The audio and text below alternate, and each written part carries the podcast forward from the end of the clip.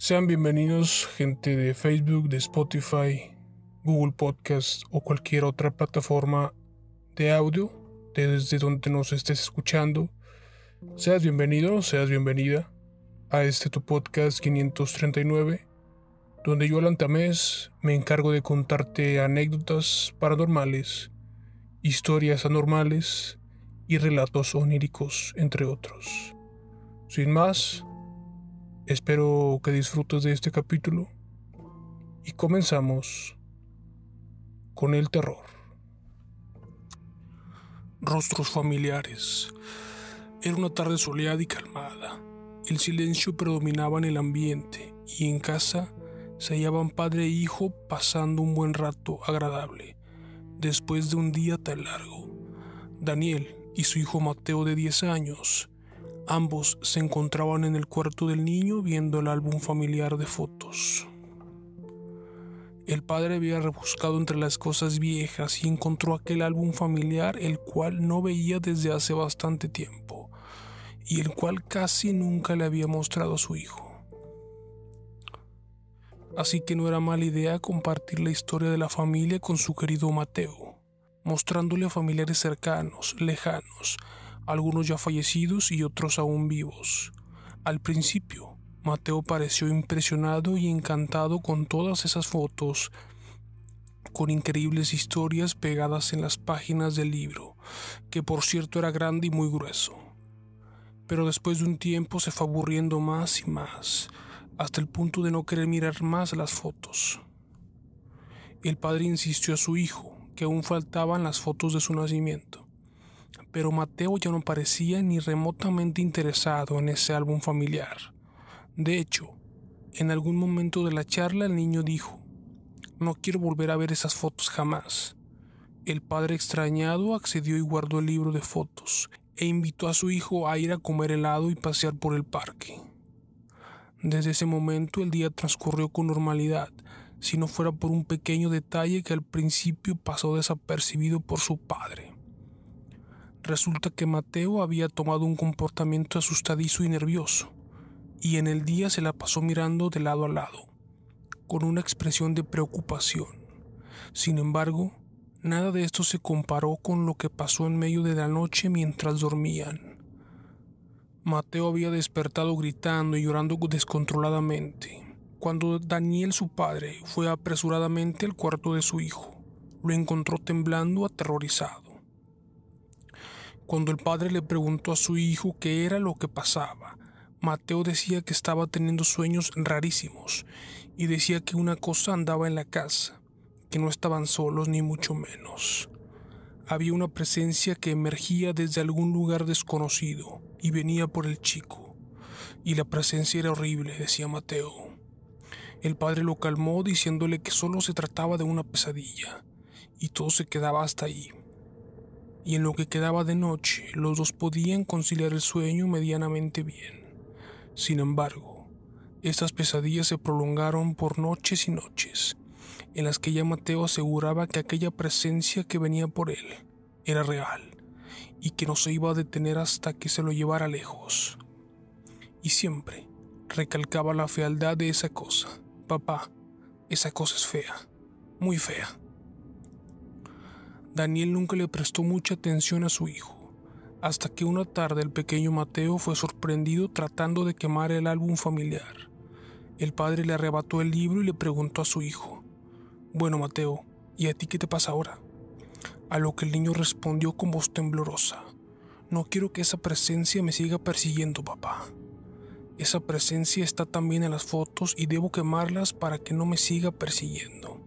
La expresión de Daniel se mareó y ya desesperado le propuso a su hijo ver ambos las supuestas fotos en donde aparecía la presencia fea de la que hablaba el niño.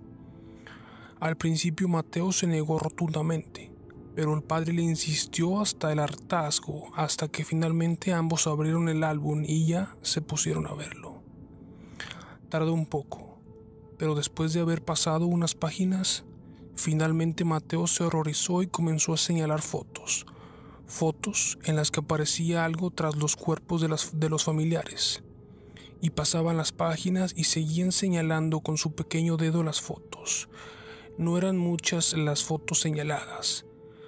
Por lo menos había una por el chico en cada dos páginas. Y decía cada vez que señalaba, aquí está papá, míralo, míralo. Y ambos veían con detalle. El padre tenía ya una cara de espanto total, aún más que la del hijo, y en un momento cuando llegaron a las fotos del nacimiento de Mateo, es que el niño decidió no mirar más. El chico le rogó a su padre encarecidamente ayudarlo, y el padre, abrazándolo, le respondió, diciéndole que lo iba a ayudar lo mejor posible. Desde ese día el padre comenzó a llevar a Mateo al psicólogo, diciéndole que así le ganaría la presencia que lo atormentaba. Pero lo que en realidad pasaba era que Daniel el padre, mientras veía con su hijo las fotos, nunca vio nada fuera de lo normal. Su hijo señalaba lugares totalmente vacíos en donde claramente no había presencias.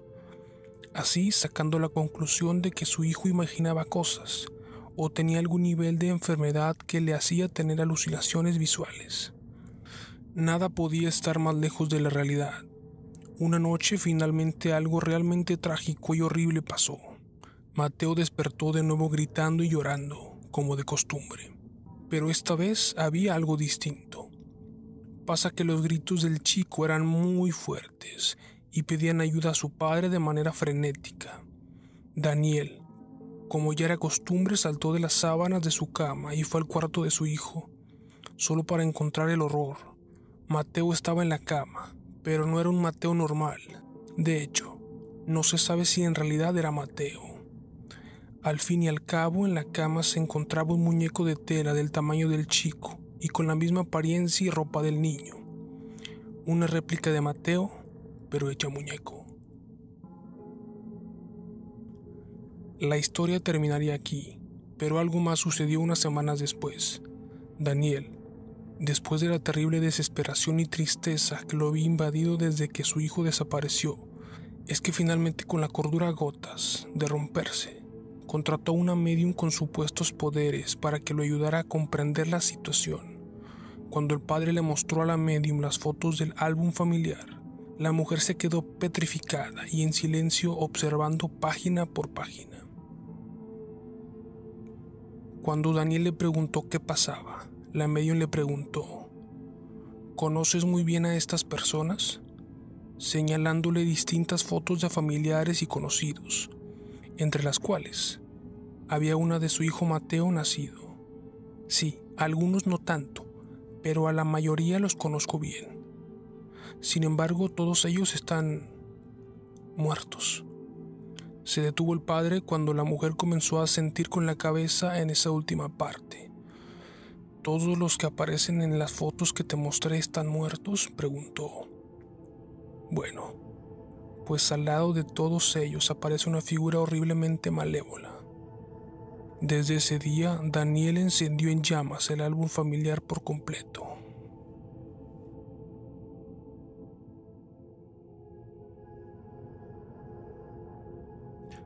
Jamás robes una rosa negra. En mi pueblo hay una creencia que reza y dice, si te robas una rosa negra del lugar en donde nació, el amor de tu vida o la persona a la que más amas también sentirá amor por ti.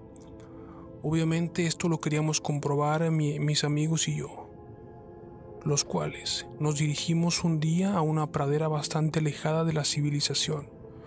Tuvimos que caminar horas y horas, pues no es muy normal encontrar rosas negras, pero en esa abandonada pradera estábamos seguros de haber visto unas cuantas antes. Nuestras suposiciones fueron ciertas, pues al llegar nos topamos con un pequeño puñado de rosas increíblemente negras, algo que me emocionó de sobremanera a mí, y sin muchos rodeos tomé una de estas.